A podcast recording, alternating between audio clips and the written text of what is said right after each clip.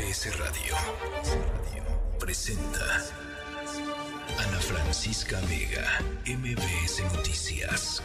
Comenzamos. 6 de la tarde en punto, ¿cómo están? Me da mucho gusto que nos acompañen martes 12 de diciembre de 2023. Hay muchísimo de lo que hablar eh, esta tarde. ¿Sintieron aquí en el Valle de México, en la Ciudad de México, los tres microsismos? Em, eh, hoy por la mañana, eso de las 11, 11 y 10, ¿no? 11 y 10, 11 y 12, una cosa así. Eh, híjole, qué sacudidones y qué sacadón de onda, la verdad, porque pues aquí en la Ciudad de México, afortunadamente, ya estamos pues muy acostumbrados a que suene la alerta sísmica y entonces, ¿no? Después, unos segundos después, viene el temblor pero estos microsismos son tan pegaditos eh, pues al epicentro, ¿no? Lo sentimos porque están aquí en la Ciudad de México el epicentro, que pues ni tiempo de la alerta sísmica ni absolutamente nada.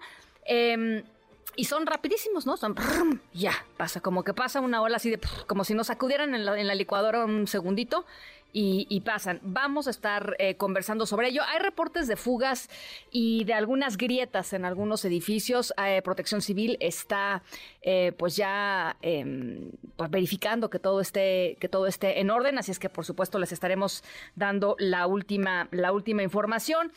vamos a hablar también sobre la propuesta que hizo el presidente López Obrador de eliminar algunos organismos autónomos INAI Comisión eh, de Competencia Económica, la COFESE, la Comisión Reguladora de Energía, que por cierto, si se elimina, se violaría el Tratado de Libre Comercio con Estados Unidos y con Canadá, pero bueno, eh, es lo que quiere el presidente López Obrador. Ha hablado ya la Coparmex, está preocupada por la desaparición de esos organismos, iremos con ello.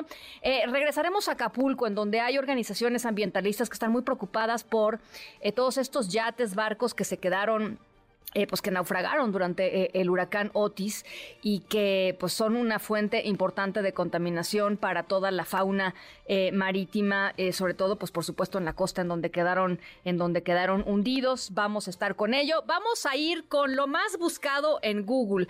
estos recuentos, ¿no? Ya platicábamos de lo más buscado en Wikipedia durante este 2023. Bueno, pues ahora toca hablar sobre lo que se buscó en el mundo y en México en Google con por supuesto, con mi queridísimo Ricardo Zamora.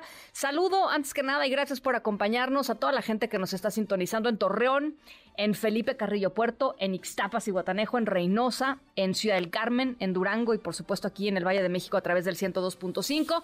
Estamos en TikTok totalmente eh, en vivo para que también nos puedan seguir por allá. Por supuesto, Instagram y Facebook, Ana Francisca Vega Oficial y nuestra cuenta de em, X, antes Twitter, arroba Ana F. Vega. Arrancamos. MBS Noticias informa.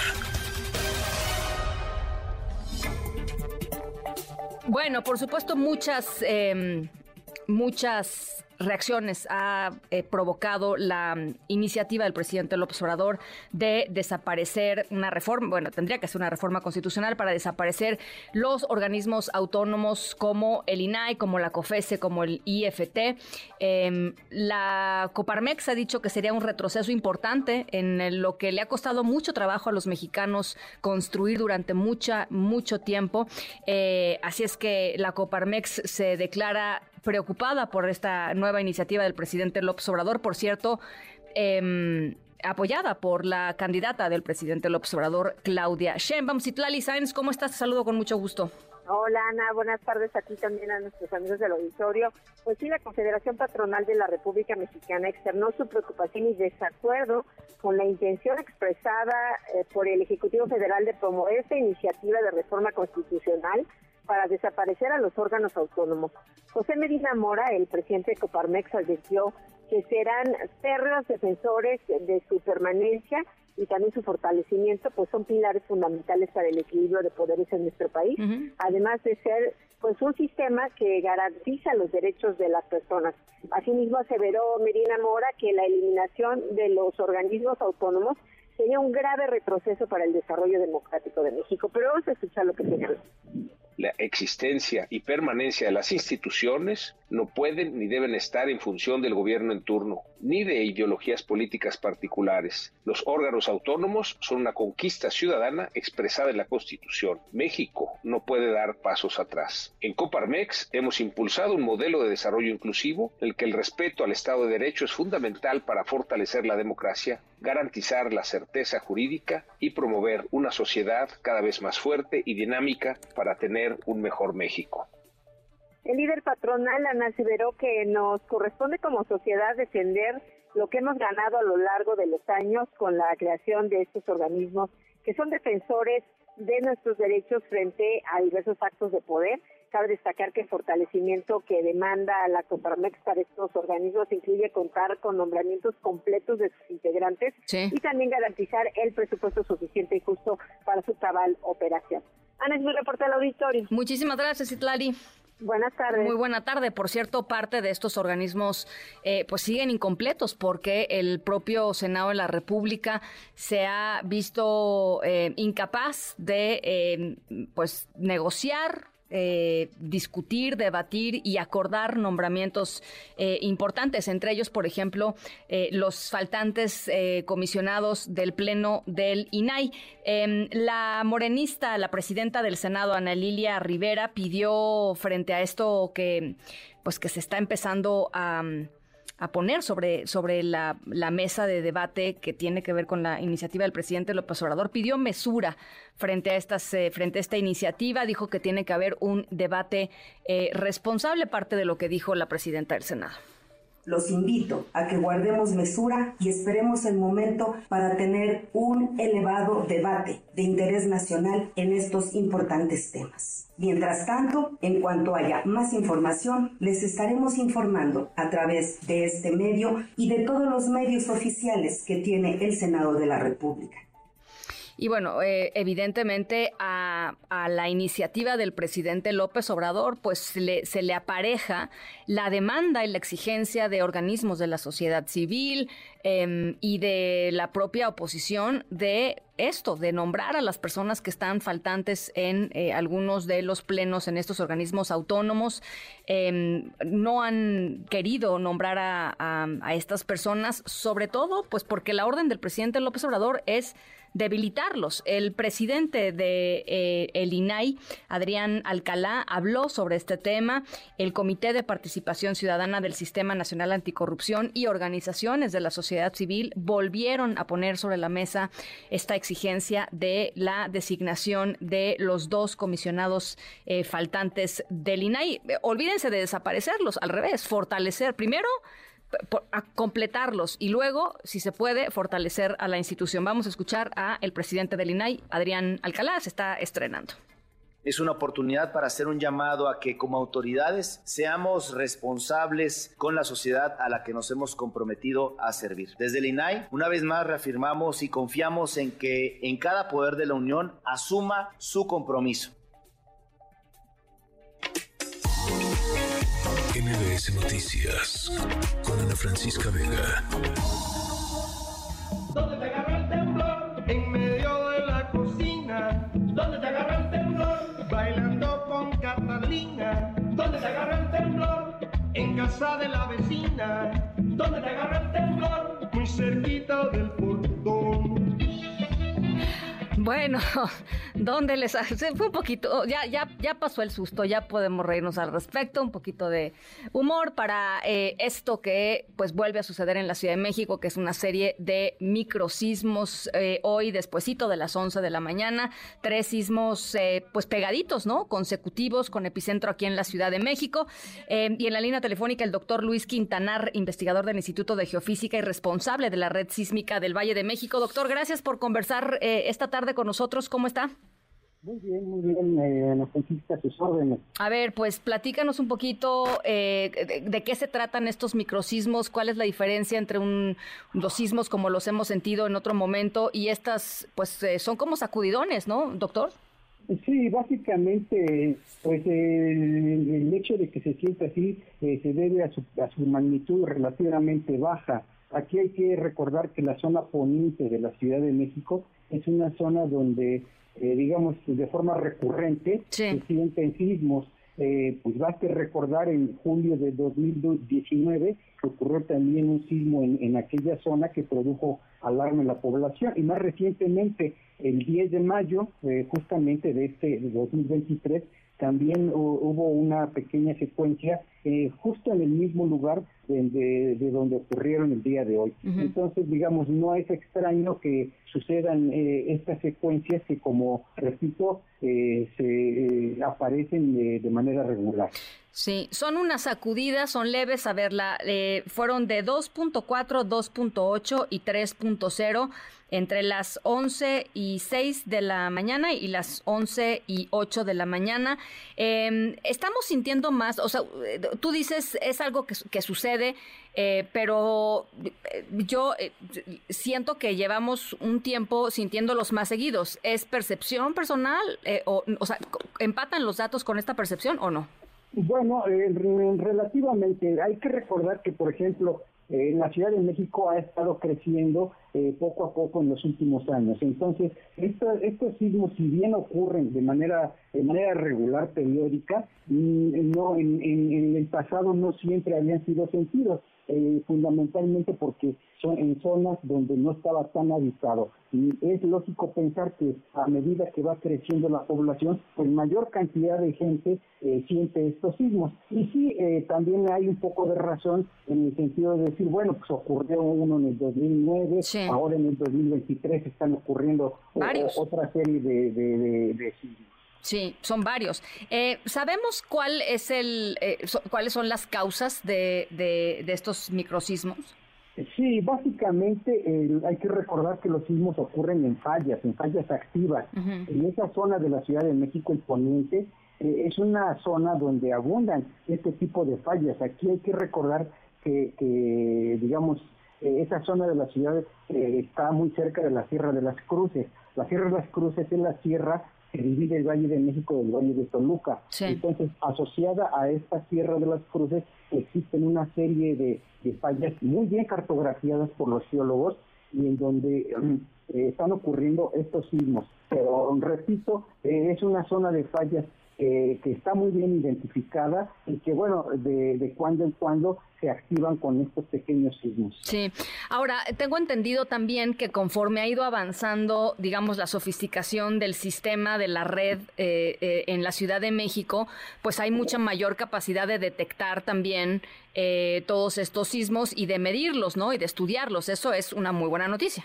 Eh, por supuesto, eh, anteriormente pues contábamos con un dos, tres, cuatro estaciones en el Valle de México. Actualmente yo, yo le puedo decir que contamos con más de 100 estaciones dentro del Valle de México, de manera que prácticamente cualquier movimiento no se escapa a la detección de la red y esa es una de las razones por las cuales se puede ahora determinar con mayor precisión el lugar y la magnitud donde ocurren estos movimientos. Sí. Ahora, eh, otra de las de las eh, pues ideas que está circulando por ahí en, distintos medios de comunicación es el, tema de que estos microsismos se están presentando porque hay un eh, desecamiento del subsuelo, es decir, que se está, digamos, secando nuestros mantos acuíferos y que eso implica que haya mayor propensidad a, pues a, los sismos. Esto, esto es, o sea, ¿qué desierto hay en esto? Es parcialmente cierto, pero hay que recordar que donde existe esa, eh, llamamos, subsidencia por extracción de agua, no es en la parte poniente, sino que es más bien eh, al, otro lado del valle, en la parte oriente, donde donde está hundiéndose, digamos, el subsuelo y por lo tanto se están compactando las capas y eso eventualmente puede producir eh, el activamiento de pequeñas fallas y la ocurrencia de sismos. Pero, repito, esto sería en la parte oriente, donde sí se presentan también. Eh, en este caso, en la parte poniente, pues se debe básicamente a la activación de esas fallas ya preexistentes. Bueno, pues ahí está. Algo más, doctor, que te parezca importante que la gente que la gente sepa, porque este sí creo que sí se sintió, digamos, normalmente se sienten en el Álvaro Obregón, ahí ahí vivo yo y se sienten bastante, pero eh, ahora me parece que se sintieron en más alcaldías. Eh, algo que te parezca importante que, que la gente sepa.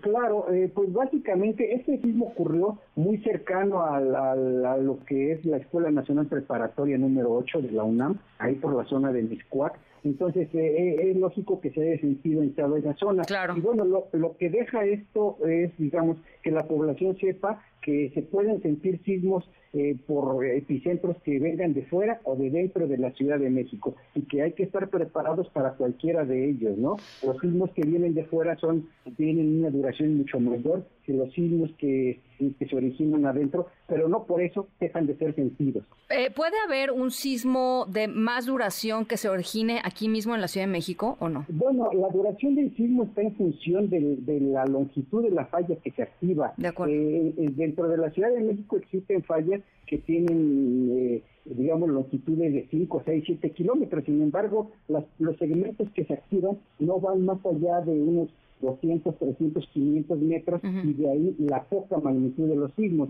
Pero sí, digamos, eh, nadie nos puede asegurar que en un momento dado no puede activarse una longitud mayor y producir un sismo de magnitud mayor. Bueno, pues tocamos este madera para que no sea así. un abrazo, doctor. Muchísimas gracias, como siempre, por platicar con nosotros. Al contrario, gracias a usted. Hasta luego. Gracias, el doctor Luis Quintanar, eh, responsable de la red sísmica del Valle de México. Las 6 con 16. Ana Francisca Vega, NMBS Noticias.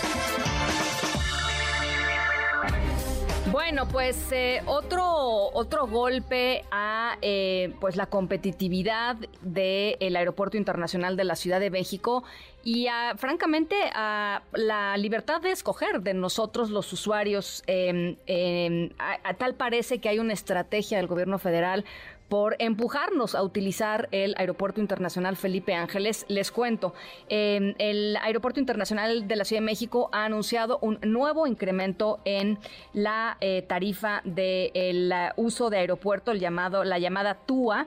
Eh, las aerolíneas están diciendo esto podría convertirse y podría hacer que eh, el ASIM sea uno de los aeropuertos más caros de América Latina y por supuesto esto lo termina pagando pues los usuarios de este de este aeropuerto en la línea telefónica, María Larriba, experta en aviación y controladora de tráfico aéreo.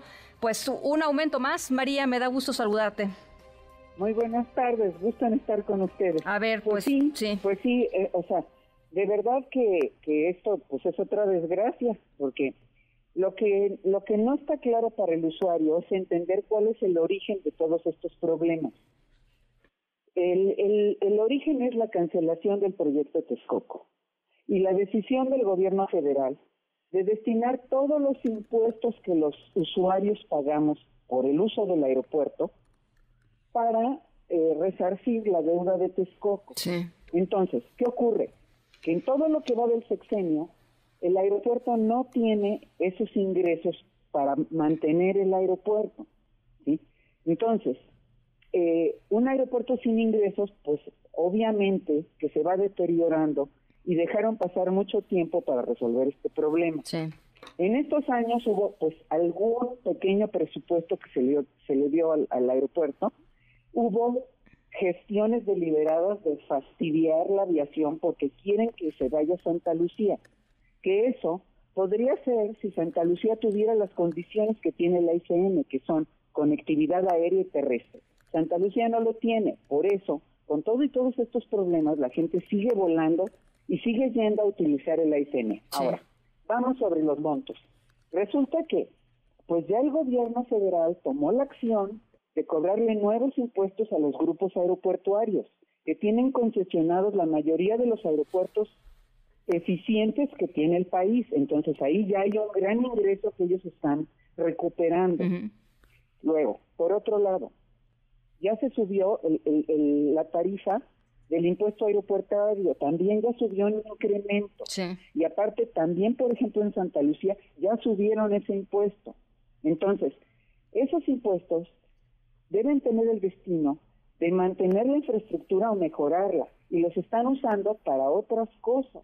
Ahora, este incremento es otro tipo de servicio el que están incrementando, es lo que se le cobra a la aerolínea, por ejemplo, el uso de la plataforma, el uso de los servicios aeroportuarios, que haya aduana, que haya migración, que, que utilicen ellos sus mostradores. Sí. La pernocta, ¿no? También el tema de la pernocta, ¿no? Si El se quedan tema de la los, pernocta. Bueno, los aviones ahí. Ajá. Ahora, hoy oí al, al director del aeropuerto decir que en 13 años esa tarifa no se había modificado. Tal vez, pero 77% es un exceso. Ahora, lo que aquí hay que entender es que al final de la historia, quien va a pagar todo es el pasajero. Ujú, Pues sí. Y que la oferta y la demanda sigue estando en el ICM. Y esa razón escondida de querer migrar a Santa Lucía, pues ya no se dio.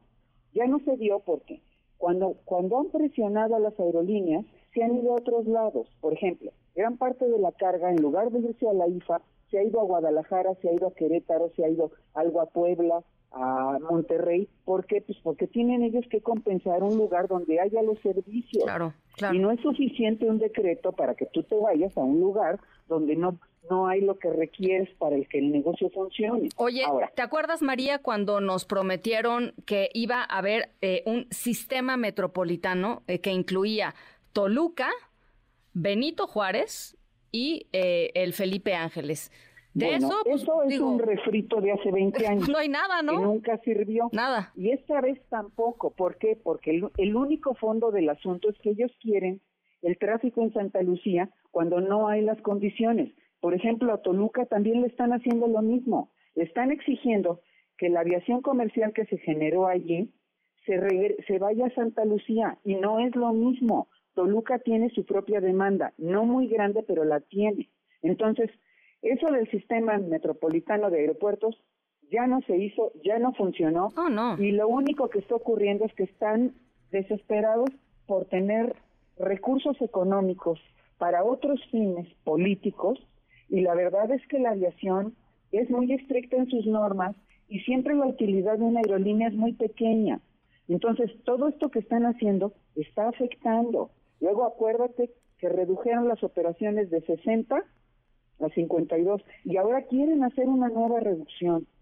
Si hacen eso, lo que va a ocurrir es que nuestra aviación se va a empezar a hacer pequeña y los precios de los boletos van a ser muy altos porque la demanda está ahí. Sí. No nada más volamos para vacacionar, volamos para mover mercancías, para trabajar, para ir y venir, para importar cosas. Entonces, no están tomando con la seriedad que se debe el asunto de que la aviación debe de ser funcional para que la economía se pueda desarrollar. ¿Ujú? Entonces, Bueno. pues en esto estamos. En esto estamos y en la promesa, pues esto que se quedó en promesa del 2022, después de que se canceló eh, el aeropuerto de, de Texcoco, de construir este sistema eh, metropolitano de aeropuertos que, de, acuerdo con lo que anunciaban y, y- y- y cacareaban, eh, iba a transportar 109 millones de pasajeros anuales, eh, 1.7 millones de toneladas para el 2040, eh, promediaría un total de 690 mil operaciones comerciales anuales, 6.500 operaciones militares. Todo eso nos lo dijeron, María. Claro, lo que pasa es que son declaraciones a la ligera, Pues sí, sin sustento. pues sí. Te voy a poner otro ejemplo. Dicen que Santa Lucía tiene muchas operaciones, sí, cómo no. Lo que pasa es que sale un avioncito militar a practicar y cada que ese avión toca la pista lo cuentan como una operación, cuando lo que están es capacitando a la gente. Entonces, el mal manejo de las cifras, el mal manejo de los objetivos, porque eso es pues como como la aerolínea militar que a, a veces dicen que va a ser regional, a veces dicen que va a ser in- internacional, Mexicana de aviación, ¿no? que- ah, Ajá. Sí. Y nunca y nada de eso se ha cumplido porque no tiene sustento, se necesita un estudio serio para ver qué tipo de aviación necesitamos y cómo lograrla sin que terminemos subsidiando todo lo que el gobierno hace. En este momento Santa Lucía, Tulum y todos esos aeropuertos que le están repartiendo a los militares no tienen ingresos. Todo eso lo vamos a sostener con nuestros impuestos y la verdad no se vale. No. Bueno, pues ahí está, es lo último que acaba de anunciar eh, el gobierno federal y es increíble que nadie le recuerde pues lo del sistema de aeroportuario, en fin, este como como si las mentiras y la manipulación este fueran parte de, de nuestros de nuestro actuar cotidiano, María, la verdad es, es- es. es tremendo. Así es. Es tremendo. Así Bueno, es. Pues muchas Vamos gracias. cómo Gra- vamos. gracias, María. Gracias a ti, a tus órdenes. Un abrazo, gracias. María Larriba, experta en aviación y controladora de tráfico eh, aéreo. Y bueno, pues ahí está. Eh, si uno quiere buscar las declaraciones del 2022, ahí están todititas, ¿eh? Cuando nos dijeron que todo esto tenía una lógica que era la creación del sistema metropolitano aeroportuario. Nos aventaron cifras, a toda la gente que lo cuestionó en la mañanera les dijeron conservadores, fifís, ¿no? Este, se van en contra nuestra, seguro recibían chayote. Pues este, a mí que me digan dónde está este sistema metropolitano aeroportuario. Digo, yo no sé, yo lo que veo es un, aeropuerto total y absolutamente destruido, que es el aeropuerto Benito Juárez, y un intento desesperado porque el tráfico aéreo se vaya a el aeropuerto internacional Felipe Ángeles, porque no hay nadie, por lo menos no hay las personas que se supone que tendrán que estar ahí para hacerlo funcionar como un eh, aeropuerto medianamente, medianamente em, competitivo y eficiente. Las seis de la tarde con 25 minutos. Ana Francisca Vega, NMBS Noticias.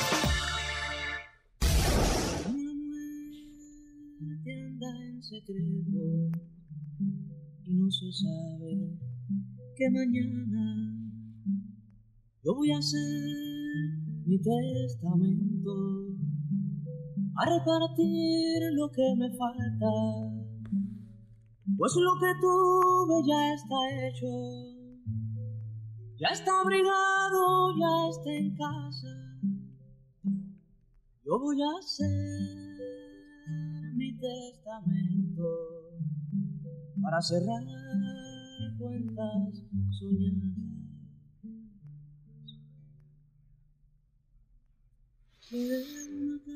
Bueno, pues arrancamos nuestra historia sonora de hoy con Silvio Rodríguez, por supuesto, el maestro de la trova, con Testamento. Y nuestra historia sonora va justamente sobre pues ese momento en el que alguien em, toma conciencia de su propia fragilidad, ¿no? De vida, de su propia mortalidad y decide em, pues poner sus cosas en orden y decide que cuando ya no esté uno, pues, ¿quién se va a quedar con lo que poco o mucho que uno haya em, logrado hacer eh, en la vida? Em, y hay, los testamentos estarán de acuerdo con, conmigo, provocan peleas campales, ¿no? La lana en las familias, qué cosa más espantosa. Eh, nuestra historia sonora no necesariamente habla de una familia eh, sanguínea, sino de la familia que uno escoge. Eh, y a partir de ahí, pues todo el conflicto que se desarrolla por la decisión de una persona muy poderosa que decide hacer algo muy específico con su legado eh, cuando muera. Vamos al ratito, les platico un poquito más. Las 6 con 27, regresamos con mucho más. Estamos aquí en MBS Noticias. Yo soy Ana Francisca Vega. No se vayan, volvemos también alude.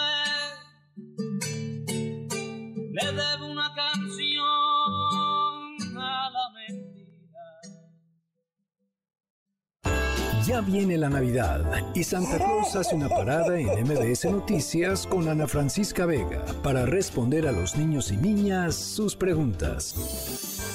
Es por eso que invitamos a las niñas y niños a que le pregunten lo que quieran acerca de la Navidad a Santa Claus.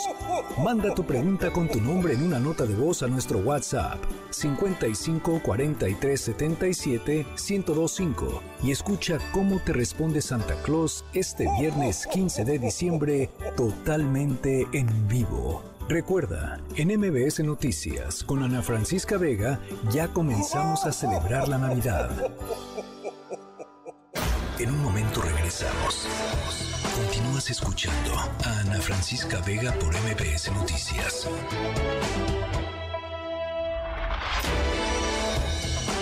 Ya estamos de regreso. Ana Francisca Vega en MBS Noticias.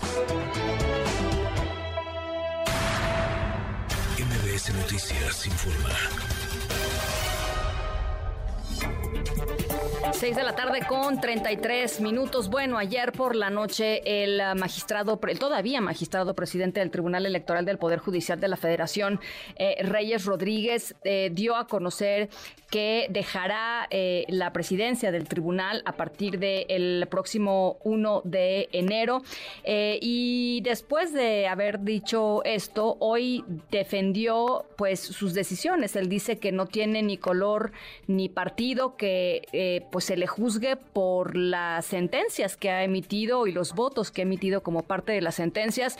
Decía por ahí, de nueve de cada diez sentencias que ha puesto Morena las he votado a favor y nueve de cada diez sentencias, eh, perdón, eh, juicios que ha eh, interpuesto el Partido Acción Nacional, también los he votado eh, a su favor. Entonces dice Reyes Rodríguez, pues juzguenme por eso, juzguenme por, por mis votos. René Cruz, te saludo con mucho gusto. ¿Cómo estás? Buenas tardes. Así es, Ana, amigos del auditorio, muy buenas noches. Pues luego de dar a conocer esta decisión de renunciar a la presidencia del Tribunal Electoral del Poder Judicial de la Federación, el magistrado Reyes Rodríguez Mondragón aseguró que el futuro de la institución y de las elecciones depende de la manera en la que cada uno de sus integrantes manejen la imparcialidad como eh, virtud judicial. Por este motivo subrayó que sus decisiones no tienen color ni partido y destacó que su constante como juez constitucional ha sido el ejercicio de su función con imparcialidad y apego a derecho y al margen de toda fuerza política y de toda autoridad. En un comunicado difundido en sus redes sociales, Rodríguez Mondragón aseveró que Cualquier señalamiento sobre su imparcialidad debe de hacerse con sentencia en mano, al tiempo en el que dio la bienvenida a la crítica razonada de su actividad como juez electoral.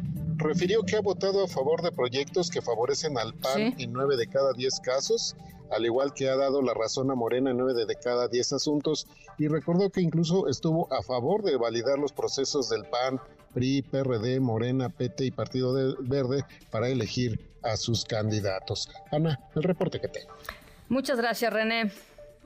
Muy buenas noches. Gracias, muy buenas noches. Es lo que dice eh, Reyes, eh, Reyes Rodríguez. Esto no quiere decir, por supuesto, que la crisis en el tribunal haya terminado. Por supuesto, hay que ver, pues, quién queda en su lugar. Se está impulsando eh, a Mónica Soto, una persona Em, pues eh, cercana, digamos, a eh, Morena y veremos si ella será finalmente la que esté eh, pues ahí en este importante eh, pues lugar de toma de decisiones eh, en la estructura eh, electoral de nuestro país. Ya estaremos, por supuesto, platicándoles. Otra de las cosas importantes eh, que van a ocurrir esta semana es la el votación de la ratificación o no de Ernestina Godoy como fiscal general de justicia de la Ciudad de México.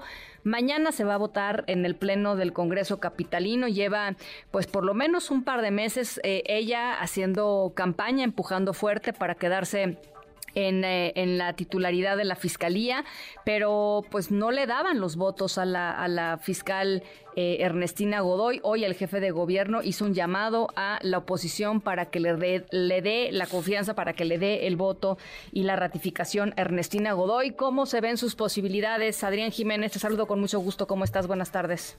¿Qué tal? Buenas tardes, Ana Francisca Auditorio. Eh, efectivamente, el jefe de gobierno Martí Vázquez pues llama a los legisladores de las distintas fuerzas políticas en el Congreso Capitalino a favorecer la ratificación de la fiscal Ernestina Godoy señaló por el bien de la seguridad de la Ciudad de México. En conferencia de prensa, el mandatario local se refirió al grupo parlamentario del PAN, quienes abiertamente han fijado una postura en contra de la ratificación. Dijo que mientras en Guanajuato avalan a un fiscal con resultados en materia de homicidios que están lejos de los obtenidos por la fiscal Godoy Ramos, aquí se oponen. Vamos a escuchar. Por el bien de la seguridad de la Ciudad de México, es importante la ratificación de la fiscal. Hay un trabajo que se viene haciendo. Yo he dicho, por ejemplo, o sea, ratifican al fiscal de Guanajuato, donde tenemos 68 homicidios por cada 100.000 habitantes. Aquí en la ciudad hay 8 homicidios por cada 100.000 habitantes. En Guanajuato hay 68 homicidios por cada 100.000 habitantes. Y ratifican a ese fiscal. Y me refiero a los, a los del PAN, y no quieren ellos votar a favor de la fiscal. Y pese a que no le alcanzaría a Morena y aliados obtener la mayoría calificada que se requiere para la ratificación, Batres Guadarrama confió en que es factible alcanzar esos 44 votos de los 66 que se requieren. Vamos a escuchar. ¿Es factible la ratificación de la fiscal? Completamente factible. No me corresponde a mí hablar a nombre de ningún diputado ni diputada, pero lo que sí puedo observar o ver es que es muy posible, es factible que se reúnan las dos terceras partes de los legisladores presentes para apoyar, avalar la ratificación de la fiscal Ernestina Godoy comentar que son 31 diputados de oposición, de los cuales cuatro podrían avalar la ratificación. Morena y aliados así tendrían 39 votos y les faltarían aún así cinco votos para alcanzar los 44 que se requieren para la mayoría calificada y que avance esta ratificación a favor de Ernestina Godoy. Mañana pues se espera pues desde primera hora un operativo importante en las inmediaciones del recinto de Donceles ya nos están advirtiendo que pues hay que llegar temprano para poder acceder a este recinto y a esta sesión que se prevé pues sea también eh, pues como las que se llevan a cabo maratónica donde el debate será bastante alto. ¿A qué hora será la sesión, Adrián? Generalmente, ahorita todavía no mandan la orden del día, pero generalmente citan a las 9 de la mañana y, ahí estaría, estaría empezando 9, 9.30 de la mañana la sesión. Bueno, pues por supuesto eh, vamos contigo eh, mañana. Gracias por lo pronto por esta actualización, Adrián. Buena tarde. Un abrazo. Ana Francisca Vega, NMBS Noticias. 6 de la tarde con 40 minutos. Bueno, ya eh, les decía, es momento de regresar a Acapulco porque hay em, pues una preocupación eh, muy legítima sobre el riesgo que están corriendo en estos momentos eh, la fauna marina, las especies marinas y por supuesto también la salud humana después de eh, los hundimientos que se registraron después del paso del huracán Otis por el puerto de Acapulco. hay pues una cantidad muy importante de embarcaciones que pues estos se, hundieron y están digamos en el suelo marino, en, la costa del puerto de Acapulco con una cantidad de elementos eh, y materiales pues muy contaminantes y esto evidentemente eh, mientras más pronto salgan de ahí pues mucho mejor para la para la salud de, eh, de las especies marinas y eventualmente para la salud humana cuando sea que se regrese digamos a las actividades en el puerto como estaban antes de Otis. La Asociación Civil habla bien de ACA, fue quien puso este tema sobre la mesa y aquí en la línea en la, en la cabina, yo en la línea la fuerza de la costumbre, caray. La fuerza de la costumbre. No, está aquí con nosotros Vivian Heredia, activista ambiental y eh, parte de la Asociación Civil justamente habla bien de acá. Gracias Vivian por estar con nosotros y pues por traernos este tema importantísimo. Sí, gracias a ustedes también por tomarlo en cuenta, ponerlo en la mesa y pues que sea eh, comentar la preocupación enorme que tenemos allá, ¿no? ¿Cómo está? A ver, platícanos un poco cómo están las cosas. ¿Han sacado ya embarcaciones de, de la mar o no? Sí, desde el primer momento, de hecho, y en un principio pues fue, el tema era buscar. Buscar a la gente. Exacto, desaparecidos. Ahorita, bueno, ya ha pasado casi mes y medio, entonces eso evidentemente ya no es prioridad. Y siguen sacando. Eh, cada vez se, se, está yendo más lento este tema de los barcos porque, bueno, había unos, en teoría todos tendrían que estar asegurados. Había unos que sí estaban asegurados y otros no. Pero lo que pensamos es que ya es tiempo de poner el deadline y decir, bueno, ok, lo que no está asegurado, eh, que nos permitan entrar, por lo menos por los elementos tóxicos de esos barcos, ¿no? ¿Qué son los elementos tóxicos que contiene una embarcación, así promedio, digamos? Sí, estamos hablando desde lanchitas, de paseo de, pesca hasta enormes barcos. Lo mínimo que tiene una de estas embarcaciones es una batería como las del coche, pero marina. es lo mínimo porque hay yates que tienen hasta 10. Todos tienen sí o sí mínimo un tanque de, gas, de aceite. Promedio, calculamos más o menos como 4 litros mínimo. Y en cuanto a combustible, puede ser desde 20 litros, que son los más pequeños, hasta 2.000 litros. Es muchísimo. Exactamente. Entonces. Y todo eso, pues potencialmente eh, se, se, va, pues se va. Sí, sale al mar. Se va, sí, Exactamente, y es consumido por la vida marina. Tremendo. Exacto. Lo que pasa con la vida marina es que eventualmente les impide reproducirse. Entonces podemos perder una cantidad enorme de vida marina, además de la contaminación de la poca vida marina que quede y pues eventualmente a nosotros, ¿no? A nuestra salud. Eh, entonces, los no, lo- las embarcaciones no aseguradas están todavía ahí o la gran mayoría están todavía ahí porque pues no se pueden sacar porque pues ni quien las saque ni quien las pele, ¿no? Exactamente. Pero como todavía hay varios lugares resguardados por los seguros, pues no dan acceso a donde haya barco, ¿no? Hay que ver si tiene seguro, si no tiene seguro.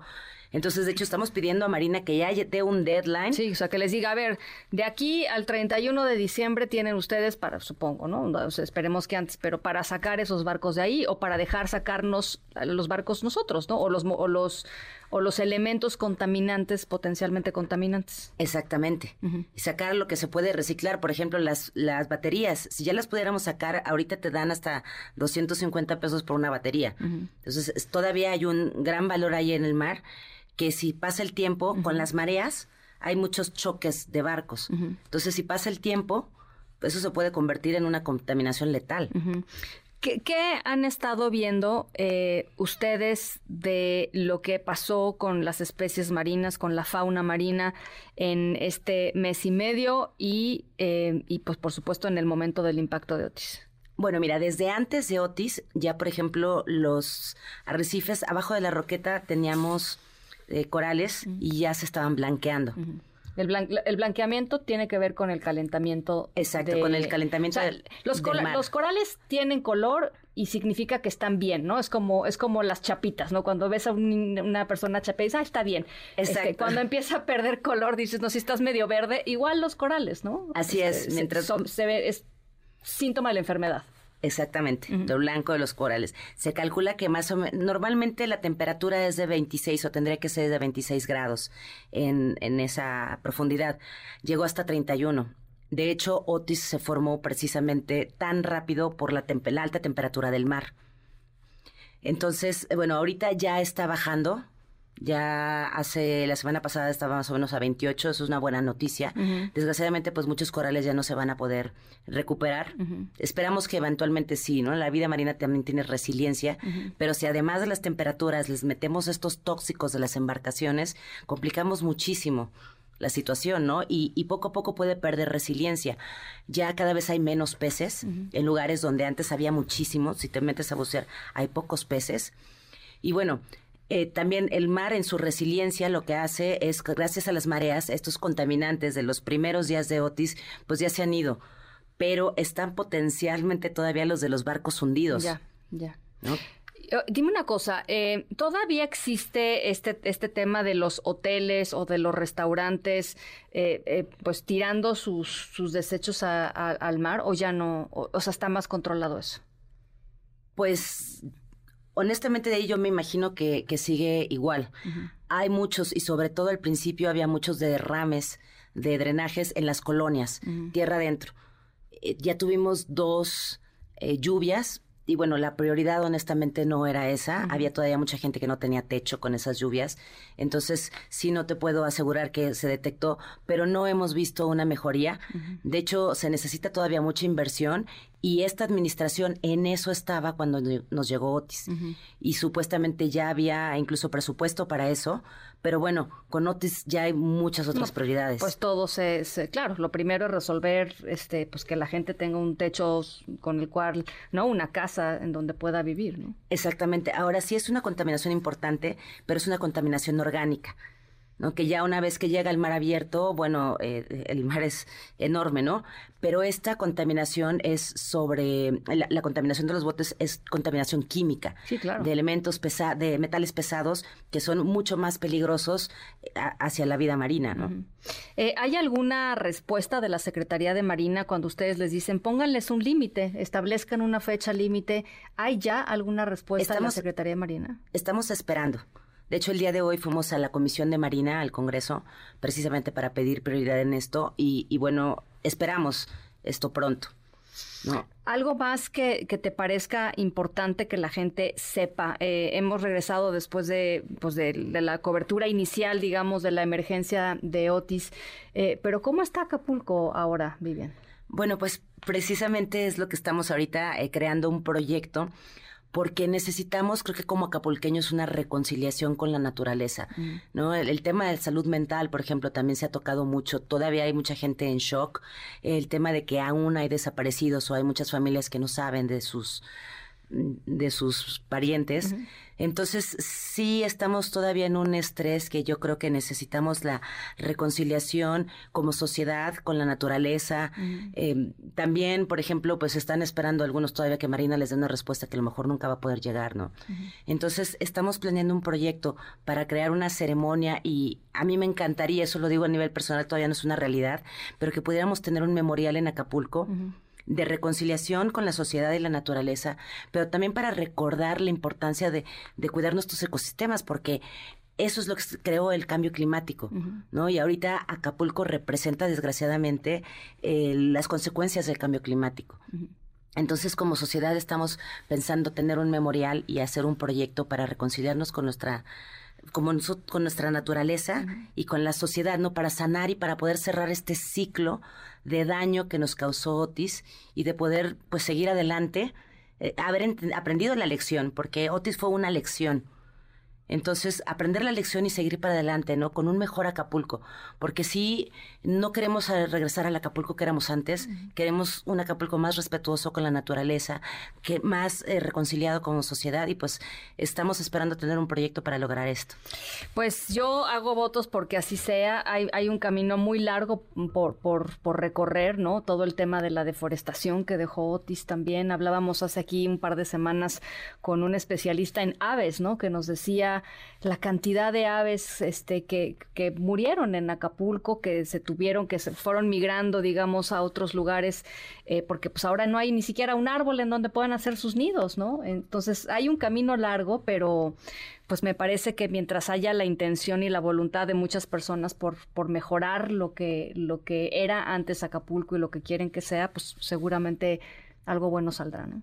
Sí, también estamos trabajando en reforestación y ha sido sorprendente, estoy muy sorprendida yo con la cantidad de activismo en ese sentido.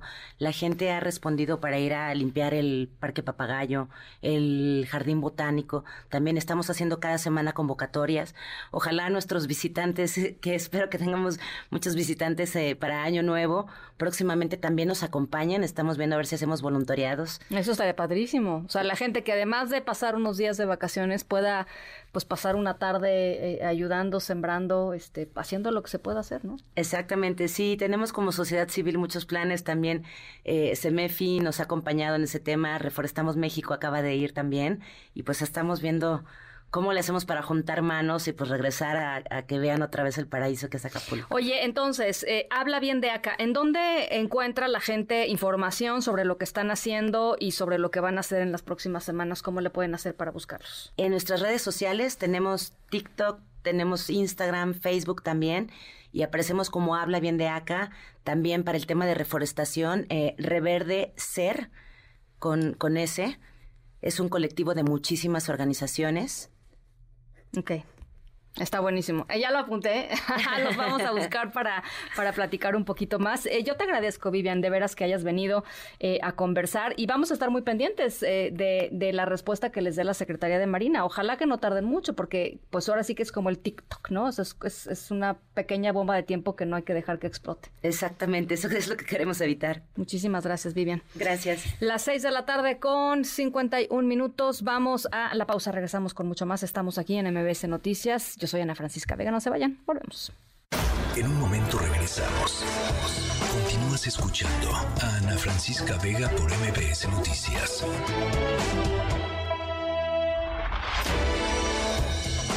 Ya estamos de regreso. Ana Francisca Vega en MBS Noticias. Luis Miguel González. Economía.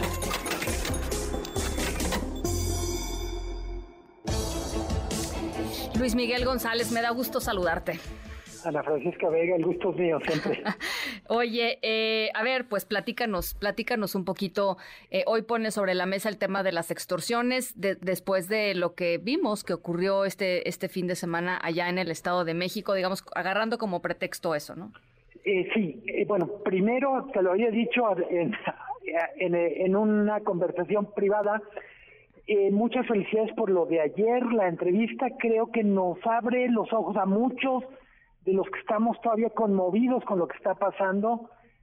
Eh, escuchar el testimonio de alguien que nos cuenta lo que estaba pasando y cuando dice, bueno, uno de los de lo que detonó, uno de los factores que detonó la crisis es estamos teniendo una mala cosecha y no pudimos negociar una rebaja. Sí, sí, sí, sí, sí. Eh, y quiero empezar con eso. Eh, cuando vemos los estudios, por ejemplo, de Coparmex sobre el costo de las extorsiones en la economía mexicana, tenemos que se parte el supuesto que son empresas formales establecidas las mayores víctimas y probablemente en monto de dinero así sea. Pero lo que creo que nos está eh, mostrando esta crisis eh, es cómo las extorsiones no, literalmente no perdonan ni siquiera a grupos muy pobres, muy vulnerables. ¿Y por qué lo, por qué lo quiero, quiero empezar el comentario con esto? Es la dificultad de saber de qué tamaño es lo que está pesando las extorsiones en la economía mexicana.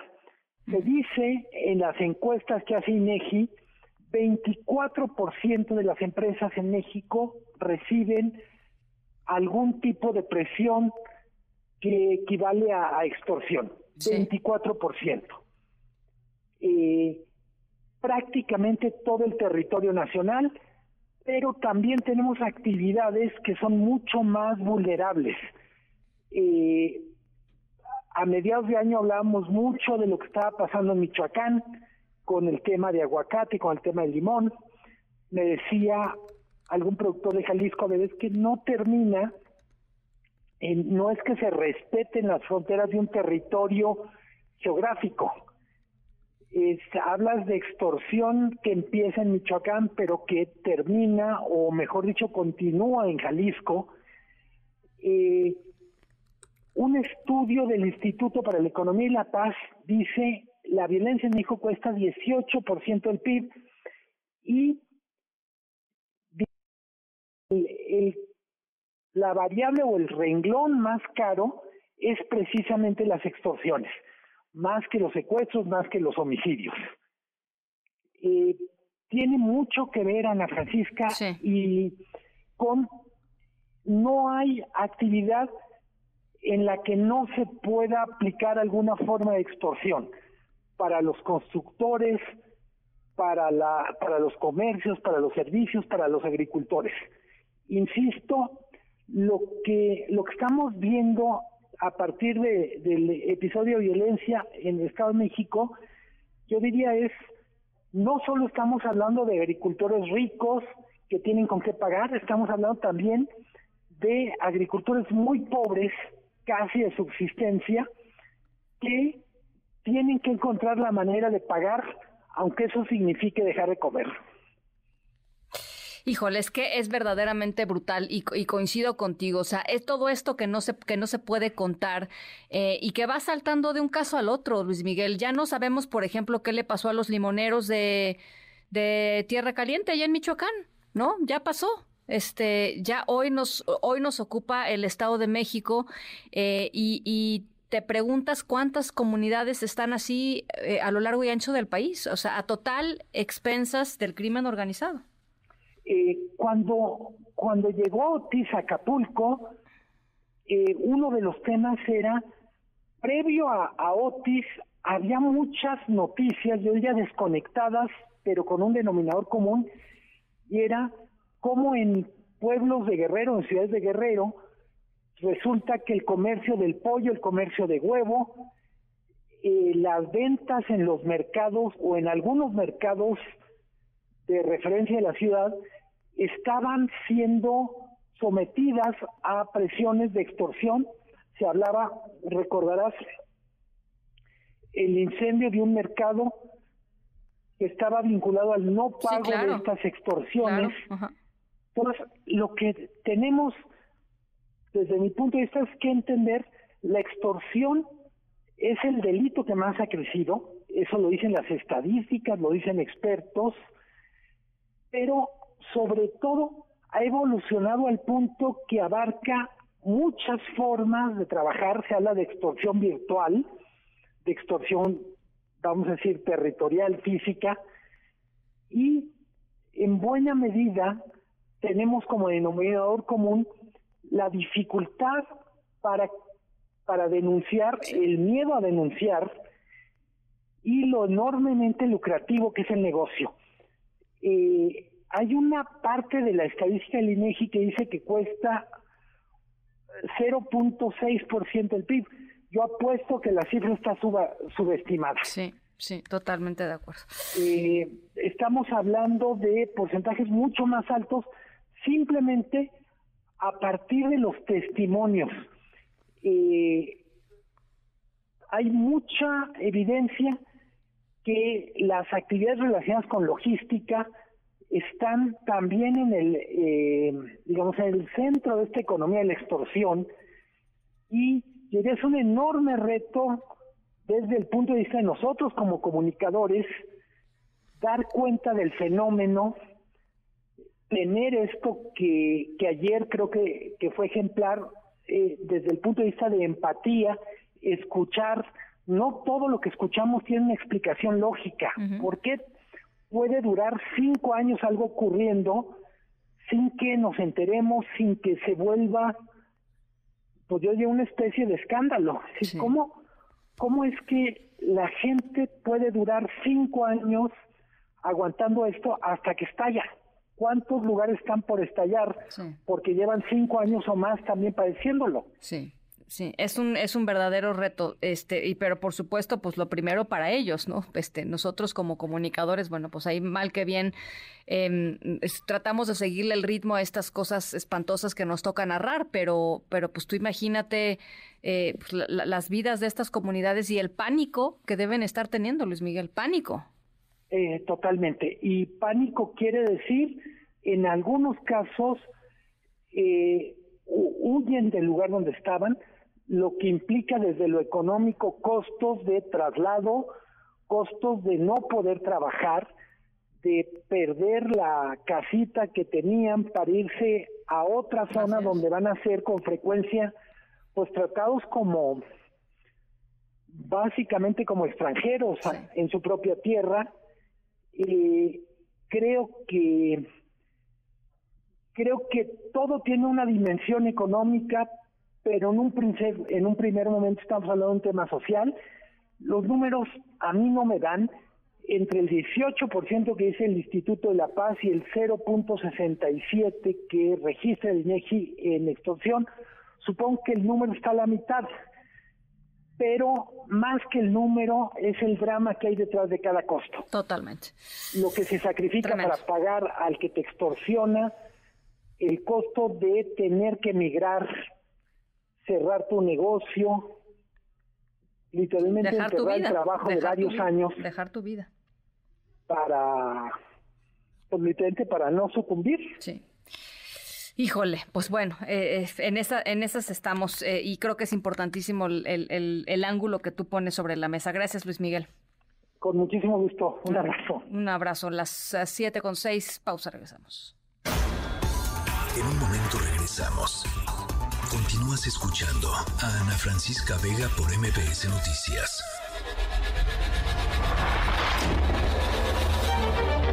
MBS Radio presenta Francisca Vega en MBS Noticias. Continuamos. 7 de la tarde con 11 minutos. Gracias por seguir con nosotros aquí en MBS Noticias. Yo soy Ana Francisca Vega, martes 12 de diciembre de 2023. Eh, en la siguiente hora, mucha cosa de la que hablar este próximo 16 de diciembre, es decir, en cuatro días, Teletón. Eh, pues está de fiesta, vamos a, vamos a estar platicando con la gente de Teletón. Hay un montón de cosas y de actividades, así es que ojo, quédense porque hay una buena convocatoria. Estoy segura que les va a encantar el tema del fiestorronón que está armando Teletón, no solo para el día del Teletón, sino previo, previo. Hay cosas interesantes y además Ricardo Zamora y el conteo de lo más buscado en Google. Me encanta siempre eh, pues estos temas porque nos recuerdan lo que pasó en el año, ¿no? De repente ya se te olvidó y dices, ay, claro, sí es cierto. Bueno, vamos a estar platicando sobre eso. Todo, todo esto y mucha más información, por lo pronto otras cosas. Las 3 esta tarde. Bueno, pues eh, la verdad, desgraciadamente, como sucede prácticamente cada año, hay eh, pues personas y accidentes eh, derivados de pues estas peregrinaciones que hace la gente para ir a la Basílica de Guadalupe el día de hoy, el 12 de diciembre. son tres ya los peregrinos muertos por un conductor borracho en la autopista México-Puebla. Esto sucedió ayer por la tarde-noche, pero bueno, pues el saldo se incrementa. Erika Almanza, te saludo con gusto hasta Puebla. Platícanos. Buenas tardes. ¿Qué tal, Ana? Un a ti y a todo el auditorio. Pues efectivamente, como bien refieres, ya son tres las personas que perdieron la vida tras el accidente de ayer por la noche y entre ellos eh, pues se encuentra un menor de 14 años. Según lo confirmó la Secretaría de Gobernación de Puebla, que dio a conocer que las personas que perdieron la vida en el incidente respondían a los nombres de Gabriel, de 31 años, Ángel de 22 y como te refería, bueno, un menor de 14 años. De igual forma se indicó en un comunicado que el responsable de este accidente que cobró la vida de estas personas, eh, de nombre Carlos, ya fue puesto a disposición de las autoridades eh, de Iztapalapa. en este sentido se señala que bueno seguirán las investigaciones correspondientes para que pues se haga justicia en este caso. Sin embargo, pues eh, más allá de la cifra y de los datos eh, que se están presentando hasta el momento, pues eh, lo más duro justamente pues es el dolor que están viviendo las personas, los deudos y quienes estuvieron presentes ahí. De hecho, pues uno de los sobrevivientes de este accidente habló a los medios de comunicación. Vamos a escuchar parte de lo que mencionó. Sí. Estábamos parados así en la carretera y de momento el difuntito ahorita que es difunto me dijo aguas y todo nos aventó. Y ya cuando me levanté pues todos estaban llorando. Ya había fallecidos ahí. Fue muy feo el caso. Parte de lo que mencionaba en este accidente que tuvo lugar en el kilómetro 20 más 200 de la autopista México-Puebla, en donde pues eran 30 peregrinos procedentes de Cacingo, quienes regresaban de la Basílica de Guadalupe a bordo de motocicletas. Y como bien referías, bueno, una persona que iba a bordo de una pick-up en estado de ebriedad, pues fue el responsable de la muerte de tres de ellos. Y además, bueno, eh, tres de ellos también se encuentran en estado de gravedad. Eh, recordemos, fueron dos lesionados más y de ellos, bueno, tres todavía se mantienen en un estado crítico de salud. Ana, el reporte hasta el momento. Bueno, terrible. Muchísimas gracias, Eric, por la actualización. Buenas tardes. Gracias, muy buenas tardes. Y la Cámara de Diputados decidió que este año ya no iba a pasar el tema de eh, reducir eh, la eh, semana de trabajo de 48 a 40 horas, es decir, garantizar, más bien, fraseémoslo de la manera correcta, garantizar que los trabajadores mexicanos tengan dos días de descanso a la semana, ¿no? Eso es la jornada de 40, perdón, la, semana de trabajo de 40 horas. Los diputados eh, dicen que no hay condiciones para aprobarlo este 2023, que hasta 2024 estarán, estarán haciendo las negociaciones, los debates al respecto. Angélica Melín, ¿cómo estás? Buenas tardes.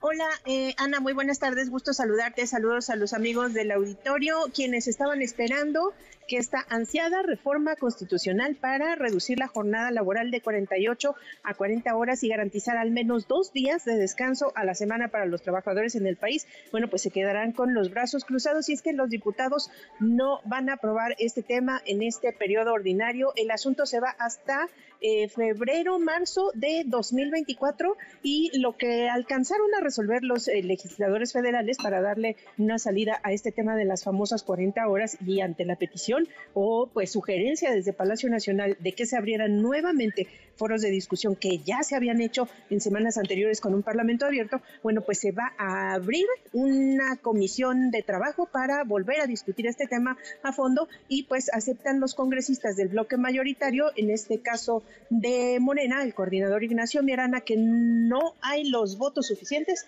al menos los que quiere la mayoría, para que salga esta reforma constitucional. Escuchemos lo que dijo el diputado Mier Velasco al confirmar que este acuerdo que hoy firmaron todos los líderes parlamentarios en San Lázaro, señala que el tema se estaría discutiendo de aquí a eh, el mes de marzo y en el, mar, el mes de marzo de 2024 probablemente se pudiera aprobar. Escuchemos al diputado Mier. Sí queremos la, jornada, la reducción de la jornada laboral, queremos mantener la planta productiva, queremos que se incremente la productividad y queremos que salga con la votación de todas, de todos los diputados. De nada sirve contar con 273 votos si se requieren 334 votos. Entonces los trabajadores pueden estar tranquilos que habrá reducción de la jornada el próximo año. Pero la reserva no tenía consenso y al no haber consenso la votación no iba a alcanzar la mayoría calificada y se requiere mayoría calificada.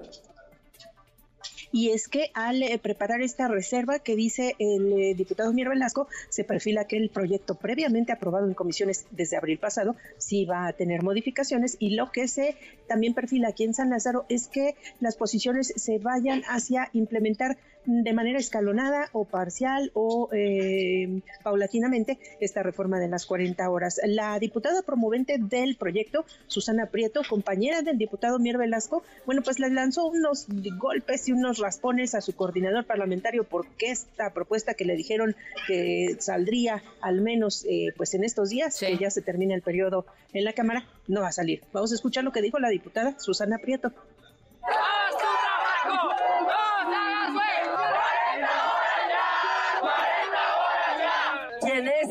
El, coordinador de la facción parlamentaria es Ignacio Mier. Él es el coordinador. Morena tiene su voto ponderado. Lo que está pasando en este momento no debió pasar, porque no es posible que Morena se ponga como el impulsor de la iniciativa y ahorita vuelvan a decir que se nombra una comisión de trabajo. Otra vez, no sé qué quieren, así los reclamos internos en Morena, y es que la diputada Prieto Terrazas salió a acompañar y a hablar con los manifestantes que este día vinieron a San Lázaro a exigir que se aprobara el tema que no va a salir en este año, y ya lo confirmaron los diputados federales, Ana. Bueno, pues híjole, eso es una muy mala noticia. Ya lo estaremos siguiendo entonces en el, en el 2024. Gracias, Angélica. A ti, hasta luego. Un abrazo. ¿Y qué tenemos hoy en el mundo, Álvaro Morales? Hola Ana Francisca, muy buenas tardes a ti y a todos nuestros radioescuchas. Hoy nos vamos a Guatemala, en donde continúa el conflicto entre el presidente electo Bernardo Arevalo y la Fiscalía General del país, que ha hecho y sigue intentando hacer todo lo posible por invalidar la victoria aplastante de Arevalo y su partido Movimiento Semilla en las elecciones de agosto de este año. La justificación del Ministerio Público para buscar anular y repetir, por cierto, los comicios es un supuesto fraude electoral, unas cuantas inconsistencias con las firmas y los registros. Todo esto, por cierto, a partir de una supuesta denuncia ciudadana anónima. Tanto en Guatemala como a nivel mundial, las acciones de la Fiscalía son vistas como un intento de golpe de Estado contra el gobierno que va a llegar de Arevalo. Estados Unidos no solo ha hecho un llamado a que se respeten las elecciones, sino que también amenazó con sancionar a los funcionarios involucrados en estas investigaciones contra el presidente electo. Del otro lado del charco, la Unión Europea, a petición directa del gobierno de Pedro Sánchez en España, expresó su rechazo a las acciones de la justicia guatemalteca. Otros organismos que, se han quejado, que se han pronunciado en contra son las Naciones Unidas y la Organización de los Estados Americanos, así como Brasil y Noruega. Y pues escuchemos de la voz del mismo... del mismo Bernardo Arevalo lo, que, lo que piensa de este golpe de Estado en contra de su gobierno no existe en ningún lado sin que en ningún momento argumenten y demuestren las cosas que están diciendo. Nosotros no hemos tenido acceso a la carpeta, no sabemos qué es lo que hay ahí, no sabemos lo que este señor dijo, no sabemos si dijo algo. Nosotros lo que sabemos es que nunca hicimos ninguna gestión de ese tipo. Ahora, este, ¿qué, eh, ¿qué es lo que utiliza el Ministerio Público para tratar de argumentar eso? Este, tampoco lo sabemos, pero a estas alturas sabemos que el Ministerio Público se dedica a mentir, de manera que será otra mentira. Arevalo se supone que toma posesión en enero. En enero, a, a mediados de enero, el 14 en específico. Eh, justamente a pesar de todas estas trabas que se señalan, y que Arevalo señala que han sido tramadas por la fiscal general del país, Consuelo Porras, que es por muchos, para muchos la persona detrás de este complot, por así llamarlo, contra Arevalo. Que es, que es una mujer clasificada, digamos, como de derecha, ¿no? Sí, muy- O sea, muy estamos en este, estamos en este, en esta eh, lucha ideológica izquierda-derecha. Así es, porque hay que comentar que para muchísima gente en Guatemala, eh, Bernardo Arevalo es por mucho el presidente más de izquierda, el más progresivo que han, que han elegido, que por cierto es hijo de otro presidente, este Bernardo Arevalo. Pues bueno, a pesar de todas estas, tra- estas trabas, él asegura que todo está en orden para que tome posesión del nuevo gobierno, como lo indica la ley, el 14 de enero del próximo año. Bueno, pues ya estaremos viendo qué es lo que sucede en los próximos días. Gracias, Álvaro. Gracias, Ana. Oigan, por cierto, nada más rapidísimo antes de irnos eh, a, la, a la pausa. Hoy se anunció pues las primeras medidas eh, económicas del presidente, el ultraliberal eh, argentino Javier Milei. Eh, la sociedad argentina en verdadero shock por lo que anunció Luis Caputo, su ministro de Economía. La, la más destacada de todas las medidas y la que más ha causado preocupación entre la sociedad, por supuesto, tiene que ver con eh, eh, la designación de un nuevo cambio oficial del valor del dólar, que nada más y nada menos que se devalúa un 50%, pasa de 400 a 800 pesos por dólar, eh, por pe- pesos argentinos por dólar, y la duplicación de un, de un digamos, de, del valor del dólar, evidentemente, pues trae consigo el enorme terror de una devaluación que consecuentemente, de acuerdo con lo que piensan todos los economistas, llevaría a una eh, inflación todavía mayor. Y cuando les digo todavía mayor, es mayor de la que hoy existe, que es 140% anual. E- Ese es el estado de las cosas en Argentina. Y este que vamos a escuchar es el ministro de Economía de Javier Milei, Luis Caputo.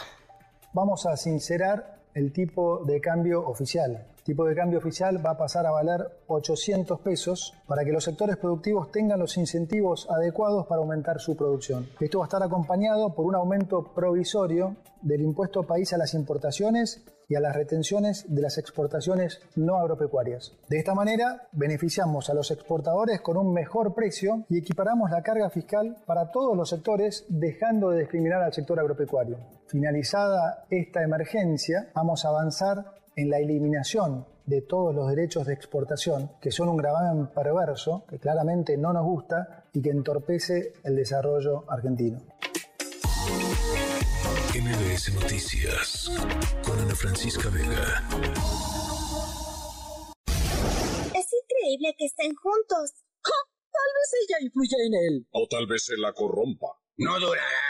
Los hermanos y hermanas son enemigos naturales, como ingleses y escoceses, o galeses y escoceses, o japoneses y escoceses, o escoceses y otros escoceses. Malditos escoceses, arruinaron a Escocia. Los escoceses son muy conflictivos. Se ganó un enemigo para siempre. Es increíble que estén juntos. Bueno, estamos escuchando un fragmentito del famoso jardinero Willy de Los Simpson, uno de los consentidos de la historia sonora. Eh, quiero decir Los Simpson, por supuesto. El jardinero del que hoy les voy a platicar, ¿se acuerdan? Estábamos hablando de testamentos. Ahora les, les traigo a la mesa a un jardinero. Eh, no es exactamente nuestro protagonista, pero sí es una persona cercana a nuestro protagonista de la historia sonora. De hecho, eh, el jardinero es más cercano eh, al protagonista de la historia que, pues, cualquier persona que se les pueda ocurrir. Em, ¿Qué tan cercanos son el protagonista y el jardinero? Bueno, pues si las cosas resultan según el plan del protagonista de nuestra historia, es el jardinero del que les estoy platicando, eh, el que va a recibir algo increíblemente, increíblemente valioso. Eh, una familia. Mm, Bueno, eh, una familia y unos 11 mil millones de dólares. Eh, ahí nomás, poquita cosa, ¿no? Bueno, al ratito les platico, a ver si le sale, a ver si le sale eh, a nuestro protagonista y a su muy querido jardinero. Las 7 con 26, pausa, regresamos con Ricardo Zamora y lo más buscado en Google este 2023. Que estén juntos. Tal vez ella influya en él. O tal vez se la. En MBS, noticias que ponen de buenas. De acuerdo al índice de corrupción estatal de la Organización Nacional Anticorrupción, durante 2022 Veracruz se posicionó en el lugar 9 del top 10 de los estados con menor incidencia de ilícitos de corrupción. De 2021 a 2022, la incidencia e impunidad penal presentó una reducción del 21.61% en las investigaciones iniciadas por delitos de corrupción, pasando de 560 a 439, mostrando una disminución constante. En la percepción ciudadana de corrupción en sus autoridades, destaca la atenuación que logró Veracruz al pasar de 65 al 60.4 puntos porcentuales. Ayer inició el primer Seminario Nacional del Responsable Sanitario, donde el Instituto Mexicano del Seguro Social convocó a más de 80 químicos responsables de los almacenes delegacionales y unidades médicas de alta especialidad a nivel nacional, con el objetivo de proporcionarles las herramientas y conocimientos para garantizar la seguridad, calidad y eficiencia en el manejo de medicamentos, dispositivos médicos y demás insumos para la salud en cumplimiento a la normativa en materia sanitaria. Este seminario fue diseñado con el objetivo de brindar un espacio de actualización intercambio de conocimientos y experiencias en el ámbito de la salud a través de conferencias magistrales y actividades que fomentan el diálogo entre todos los participantes.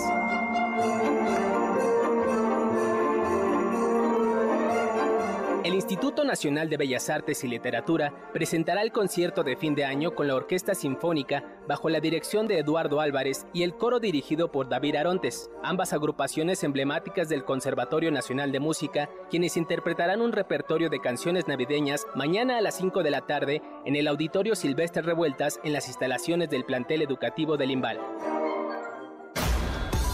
En un momento regresamos. Continúas escuchando a Ana Francisca Vega por MBS Noticias. Continúas escuchando a Ana Francisca Vega por MBS Noticias. Tecnología funcional con Ricardo Zamora.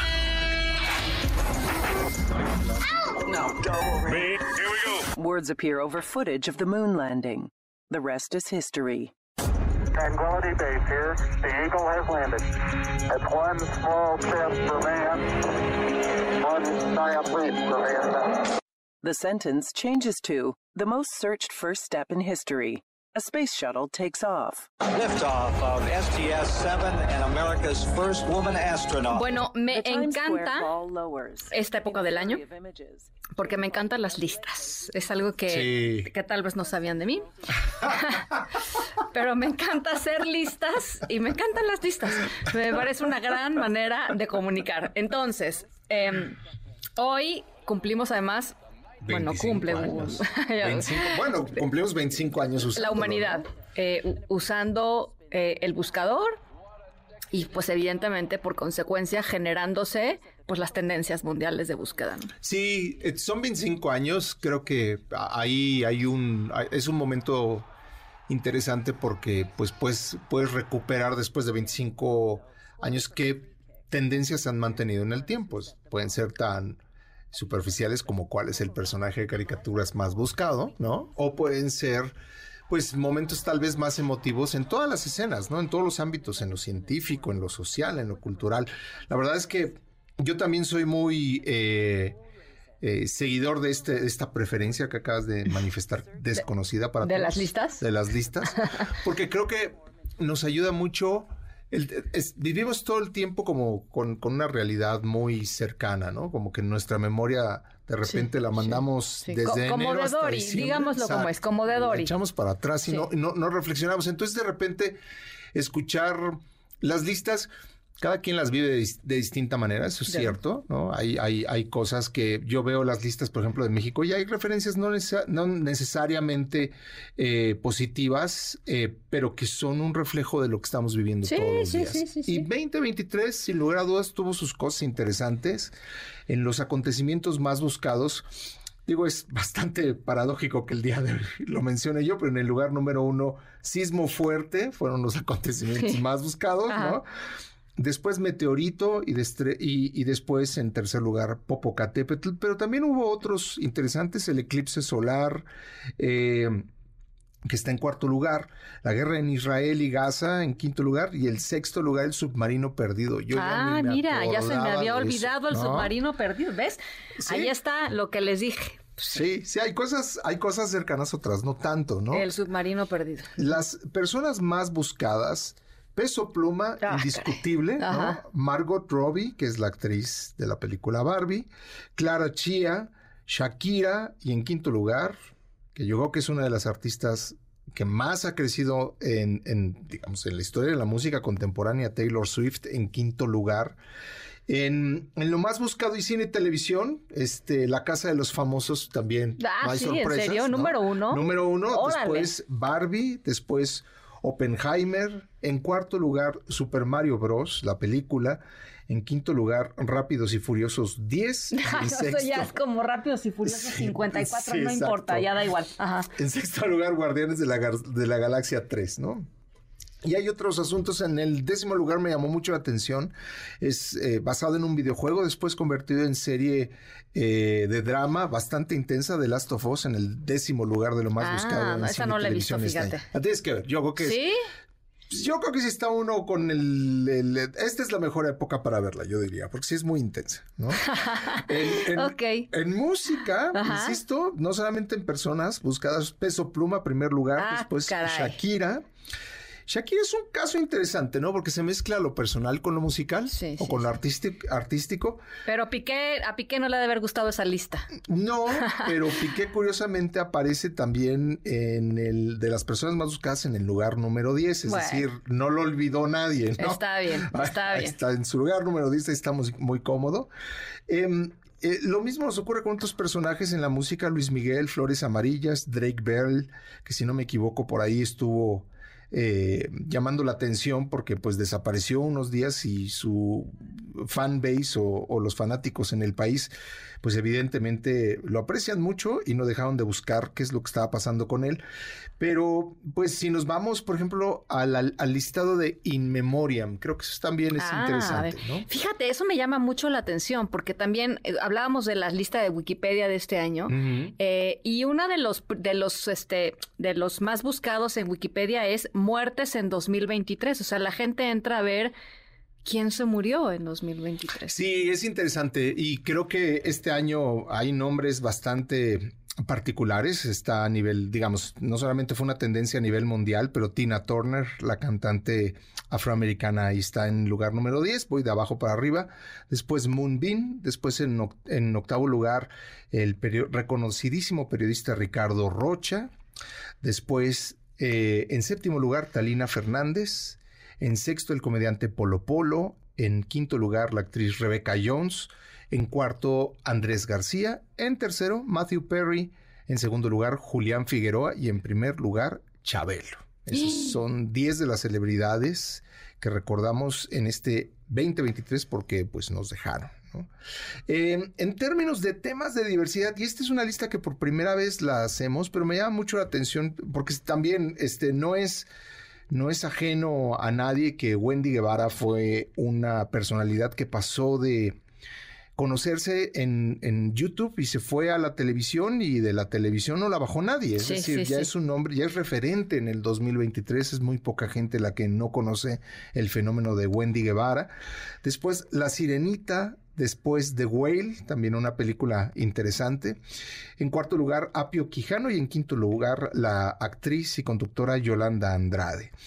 Ahora, ¿qué es lo que despertó nuestra curiosidad en términos de qué es? Eh, A ver. ¿Qué es lo histriónico en décimo lugar? En noveno lugar, el Insabi, ¿qué es?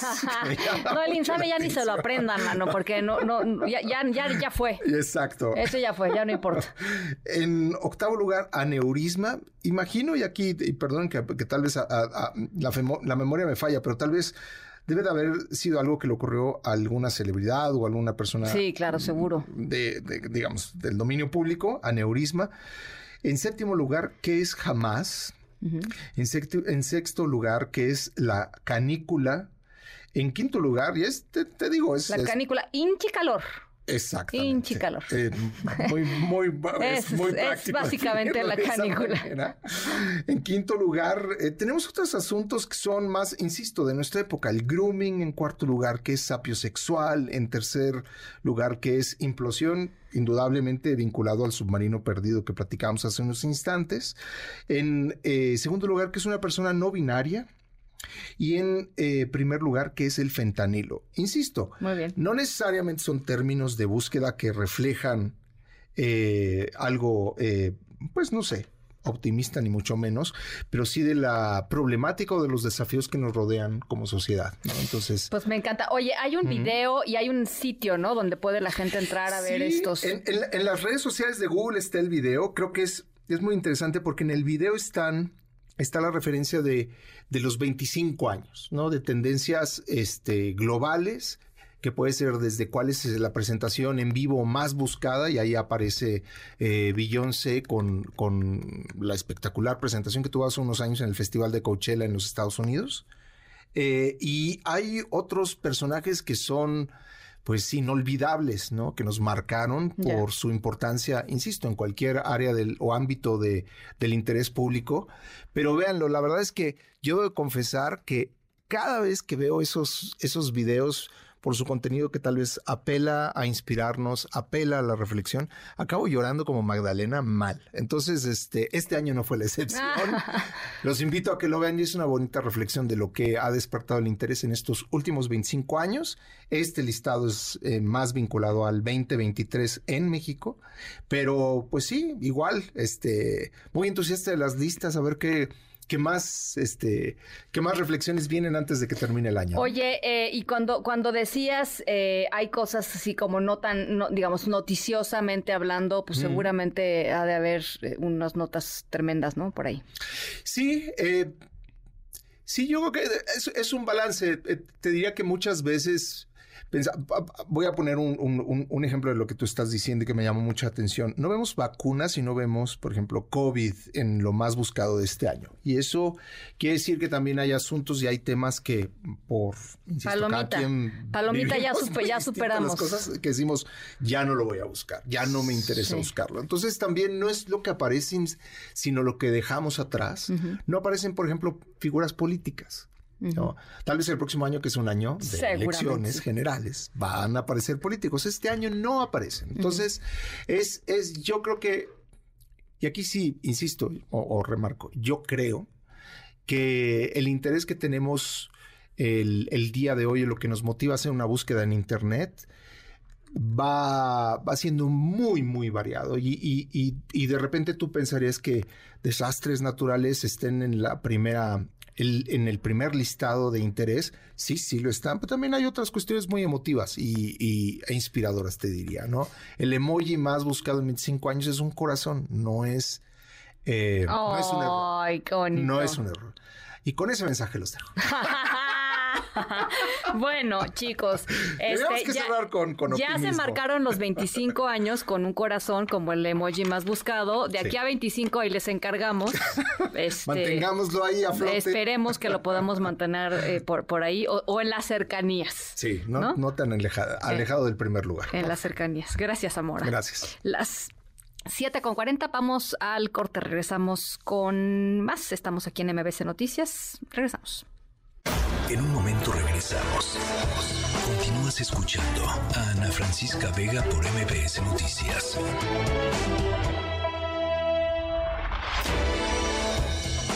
Ya estamos de regreso. Ana Francisca Vega en MBS Noticias.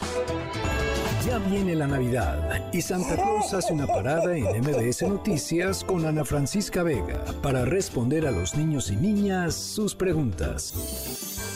Es por eso que invitamos a las niñas y niños a que le pregunten lo que quieran acerca de la Navidad a Santa Claus. Manda tu pregunta con tu nombre en una nota de voz a nuestro WhatsApp 55 43 77 1025 y escucha cómo te responde Santa Claus este viernes 15 de diciembre totalmente en vivo. Recuerda, en MBS Noticias con Ana Francisca Vega ya comenzamos a celebrar la Navidad.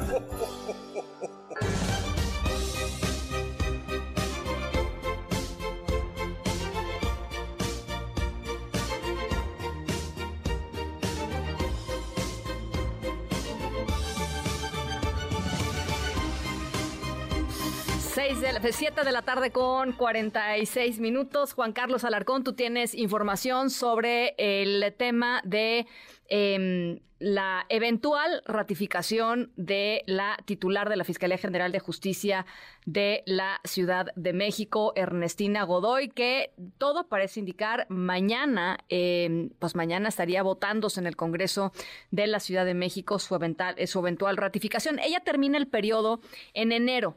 Eh, y lo que dice es, pues la intención es quedarse y pues terminar el ciclo que ya, que ya comenzó, etcétera. Pero no hay, dicen, no hay las condiciones eh, y sobre todo la mayoría que se necesita para que eh, pues Ernestina Godoy sea ratificada en la fiscalía. Ya veremos eh, cómo, cómo están las votaciones. ¿Qué es lo que se sabe hasta el momento? Juan Carlos Alarcón, buenas tardes. Me da gusto saludarte. Gracias, Ana. Muy buenas tardes. La fiscal general de Ciudad de México, Ernestina Godoy Ramos, sostuvo que existe confianza de que los diputados locales la ratificarán en el cargo por un periodo más en virtud de lo que ha hecho su equipo en favor de la institución y la ciudadanía durante la reapertura de las coordinaciones territoriales BJ1 y BJ2 de la Fiscalía de Investigación en Benito Juárez, detalló que el trabajo y la transformación de la Fiscalía es una demostración de que es posible hacer un cambio en el que además a todo el personal se le brindó la posibilidad de certificarse, superarse para ser especialistas en sus áreas correspondientes. Escuchemos. Vamos con, con mucho orgullo. Vamos con, con mucha satisfacción de todo lo que hemos hecho. Que si hay una evaluación verdadera, un trabajo más allá de lo partidista, que miren el trabajo que hemos hecho como, como equipo, yo no tengo la menor duda que los, las y los diputados votarán a favor de la continuidad por un periodo más de, de este equipo reconoció que aún hay mucho que se puede hacer, pero el camino trazado hasta hoy permite a los servidores públicos de la institución sentirse orgullosos de trabajar en la Fiscalía General de Justicia, donde imperan la convicción, la ética y los valores. Ernestina Godoy agregó que la transformación tiene como eje fundamental un nuevo modelo de investigación y las víctimas al centro. Ana, el reporte que tengo. Muchas gracias, Juan Carlos. Muy buenas tardes. Abrazo. Ana Francisca Vega, NMBS Noticias.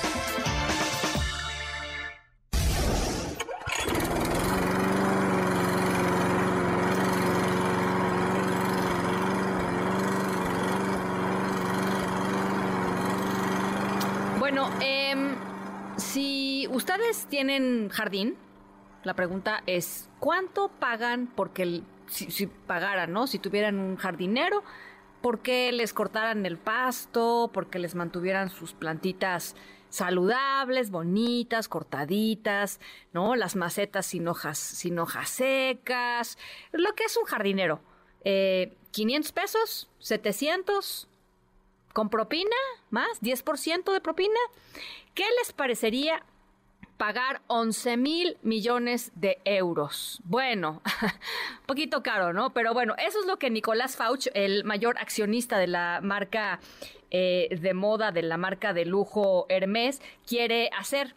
Eh, Nicolás Fauch tiene 80 años y hace poquito eh, modificó su testamento para dejarle... Eh, todas sus acciones de la empresa, que son alrededor del 5%, equivalente a 11 mil millones de euros, eh, ¿A quién creen ustedes? Pues a su jardinero, mano. Su jardinero sería quien, pues, le cae bien, Beto, no me hagas esa cara. O sea, le cae bien el jardinero, pues, ¿qué hacemos? no llegamos a él a tiempo. No, no, no nos llegó a nosotros la, los 11 mil millones de pesos. Eh, ¿Cómo planea hacer esto? Ahí está la cosa interesante.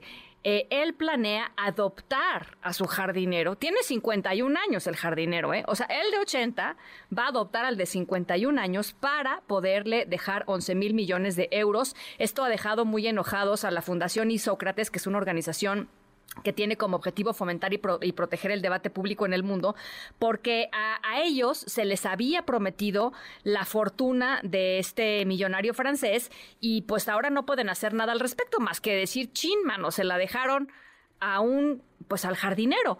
Em, el jardinero, eh, cuya identidad no se conoce y de quien se sabe tiene una esposa y dos hijos, y ahora va a tener un papá, ¿no? De 80 años, no sabemos, ¿no? Puede ser que sí. Eh, se mantiene a la espera de si un día va a heredar, ¿no? De la noche a la mañana una fortuna que incluso ya pagando todos los impuestos y todo lo que se tenga que pagar, lo dejarían con más dinero que el mismísimo rey de Marruecos. Así es que eh, seguramente este ciudadano marroquí de 51 años va a pasar una muy feliz, muy feliz Navidad con 11 mil millones de dólares, de euros, perdón, en su cuenta de banco y un papá inesperado, ¿no? A los 80 años.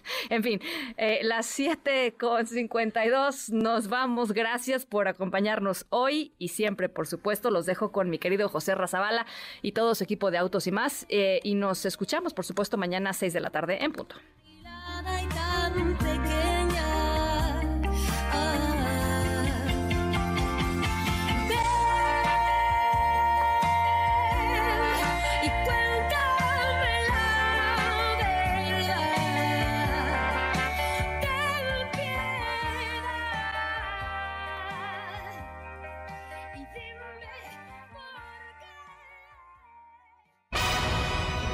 MBS Radio presentó Ana Francisca Vega. Información para todos. MBS Noticias.